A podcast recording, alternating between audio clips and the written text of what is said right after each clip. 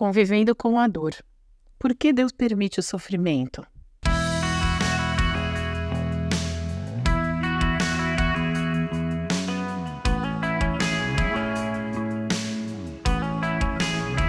Em momentos de dor e sofrimento, é muito comum as pessoas pensarem e se perguntarem: por que eu?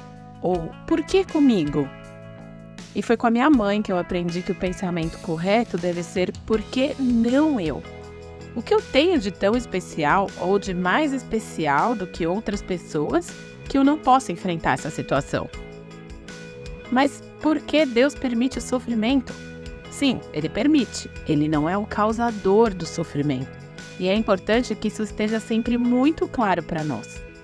Vamos ver aqui algumas razões pelas quais a dor se faz presente na nossa vida sob permissão divina. Para nos alertar sobre um perigo, para revelar o que há em nosso coração e moldar o nosso caráter, para que a gente encontre pessoas importantes para nossa caminhada ou descubra quem é quem entre aqueles que estão no nosso círculo de relacionamentos, para nos aproximar de Deus, para nos fazer confiar nele fortalecer a nossa fé. Para abençoar a vida de outras pessoas e para servirmos de exemplo, e também para a salvação. Nós vivemos num mundo caído, que foi entregue ao pecado. Por isso, o sofrimento não é uma exceção, e sim uma regra, algo natural para todos nós seres humanos. Mas não só o sofrimento não é o fim de tudo, como ele pode ser um fator motivacional, um impulso para a gente mudar de rota, para seguir um rumo diferente na vida, por exemplo. O sofrimento nos testa, assim como aconteceu com Jó. Quebra o nosso orgulho, nos faz humildes, produz paciência, resiliência e perseverança. Nos mostra que não temos o controle de nada e que somos totalmente dependentes de Deus. O maior dos sofrimentos, Jesus levou sobre si na cruz. O peso da condenação não está mais sobre mim nem sobre você, porque Cristo já pagou por ele. Eu lhes disse essas coisas para que em mim vocês tenham paz. Neste mundo vocês terão aflições. Contudo, tenham ânimo, eu venci o mundo, disse Jesus lá em João 16:33.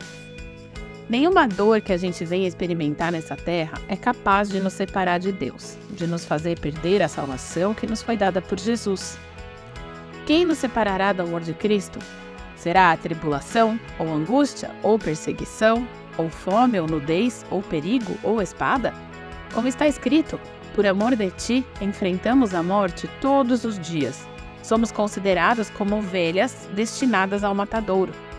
Mas em todas estas coisas, somos mais que vencedores por meio daquele que nos amou.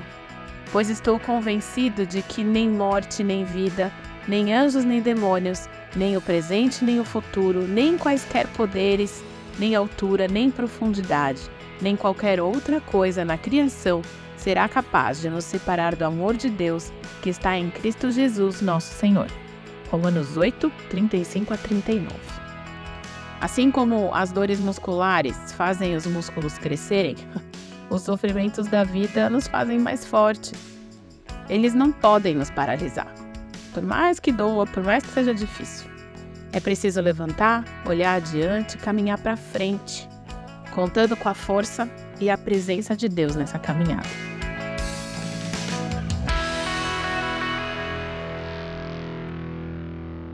Você ouviu o podcast da Igreja Evangélica Livre em Valinhos. Todos os dias, uma mensagem para abençoar a sua vida acesse www.ielve.org.br ou procure por IEL Valinhos nas redes sociais.